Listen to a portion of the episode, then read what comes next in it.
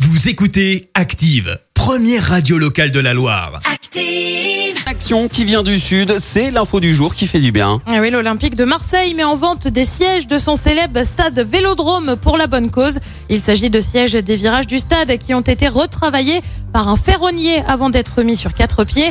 Ils sont ensuite numérotés et marqués par une plaque d'authenticité, un véritable objet de collection. Le but c'est de partager avec les supporters un petit bout d'histoire, mais aussi de contribuer à une bonne action, puisque l'argent des ventes sera reversé à OV School, un programme de vacances apprenantes pour les jeunes dans le besoin. Euh, Pour la modique somme de 300 euros, vous pouvez donc repartir avec votre siège du vélodrome. Il n'y en a que 100 mises en vente, il faudra donc être furtif.